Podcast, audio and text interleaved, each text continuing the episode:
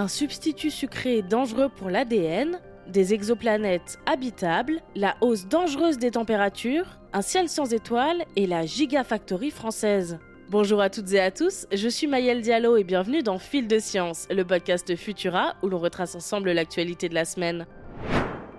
Le sucralose serait à l'origine de dommages sur l'ADN d'après une nouvelle étude. Cet édulcorant au pouvoir sucrant 600 fois supérieur à celui du sucre est présent chez des marques répandues comme Canderel ou Splenda aux États-Unis, mais il ne serait pas sans impact sur la santé. Les chercheurs ont exposé des cellules sanguines et des tissus intestinaux humains au sucralose 6-acétate, un sous-produit chimique formé lors de la digestion de cet édulcorant, et ont révélé que celui-ci était génotoxique. En clair, il brise l'ADN des cellules qui le rencontrent. Mais ce n'est pas tout, car le sucralose et le sucralose 6-acétate sont également responsables de fuite de l'intestin. Les substances qui devraient être évacuées de l'organisme par les selles s'enfuient et se retrouvent dans notre circulation sanguine. Pour ne rien arranger, le sucralose 6-acétate semble augmenter l'activité de certains gènes liés au stress oxydatif, à l'inflammation et à la cancérogénicité dans les cellules intestinales. En attendant que d'autres études paraissent sur le sujet, il faudrait donc peut-être mieux éviter de consommer cet édulcorant que l'on consomme parfois en quantité sans même s'en apercevoir. Selon les chercheurs à l'origine de l'étude, une boisson quotidienne contenant du sucralose suffirait à dépasser le seuil limite de préoccupation toxicologique fixé par l'autorité européenne de la sécurité des aliments. Des alternatives comme le stevia ou le miel sont donc préférables, avec modération bien évidemment. Quand on cherche des planètes habitables dans l'univers, on est souvent tenté de prendre pour référence notre planète bleue.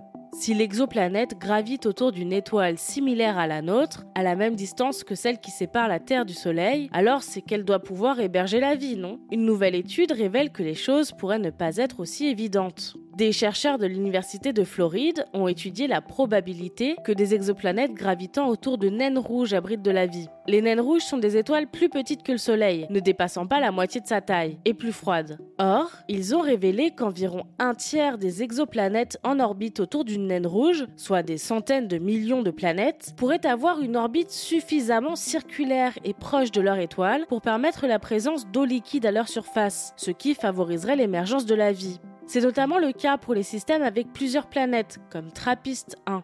À l'Université du Michigan, des chercheurs se sont par ailleurs intéressés à la définition de la zone habitable, et il semblerait que nous l'ayons aussi largement sous-estimée. D'après eux, des exoplanètes intéressantes pourraient se trouver en dehors des frontières que nous explorons actuellement. Même si celles-ci sont moins fournies en eau, elles pourraient toutefois avoir une atmosphère riche en méthane, comme cela a déjà été observé par les astronomes. Ces brumes pourraient par extension suggérer de meilleures chances d'habitabilité que ce que nous avions précédemment estimé. Si ces hypothèses sont encore à confirmer, elles ouvrent toutefois une perspective fascinante sur les mondes qui nous entourent.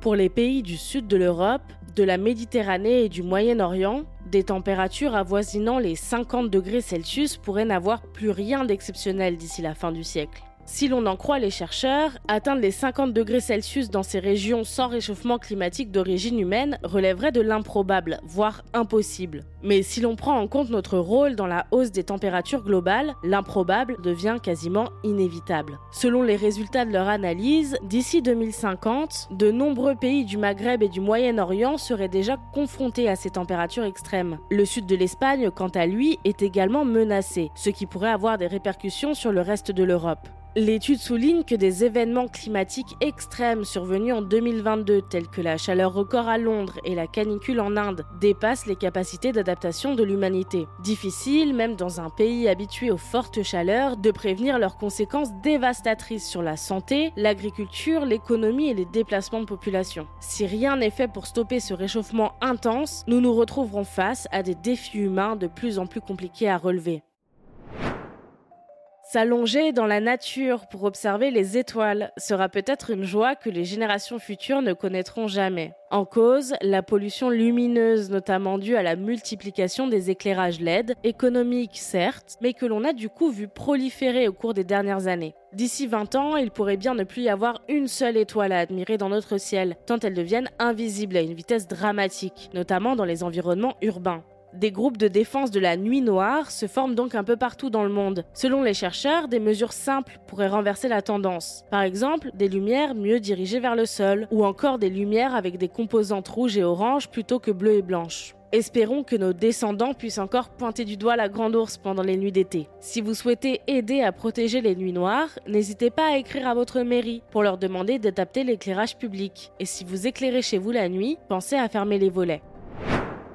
Vous avez sûrement entendu parler cette semaine de l'inauguration de l'usine ACC à Douvrin dans le Pas-de-Calais. Cette Gigafactory est la toute première usine française géante de fabrication de batteries pour voitures électriques. Grâce à ce lieu de production et aux quatre autres qui devraient bientôt voir le jour, la France espère atteindre l'autonomie dans la fabrication de batteries pour ses propres véhicules d'ici 2027. Le programme de location subventionné à 100 euros par mois a incité à développer des voitures citadines abordables, mais les marques chinoises proposant des modèles bon marché devraient arriver en masse sur le marché européen. Cela pose la question de la dépendance à la Chine pour les matériaux nécessaires à la fabrication des batteries, tels que le lithium ou le cobalt. Des solutions alternatives comme les batteries sodium ou le recyclage des batteries sont envisagées, mais il est encore trop tôt pour que ces réponses soient considérées comme viables. Des gisements de lithium découverts en France pourraient rendre le pays plus indépendant sur le plan énergétique et attirer au passage des investissements étrangers. Il y a beaucoup de choses à prendre en considération pour mener une transition énergétique saine, et la France vient de franchir une grande étape garantir un avenir plus vert. C'est tout pour cette semaine. Si vous nous écoutez sur les apps audio, pensez à vous abonner pour nous retrouver toutes les semaines et à nous laisser une note et un commentaire pour soutenir notre travail. Cette semaine, je vous recommande notre dernier épisode de Jeune Pousse où l'on parle de train coopératif, une façon pour les voyageurs de s'approprier le voyage ferroviaire en décidant collectivement des trajets et des horaires des trains. Quant à moi, il ne me reste plus qu'à vous souhaiter un excellent week-end et surtout, restez curieux. À bientôt.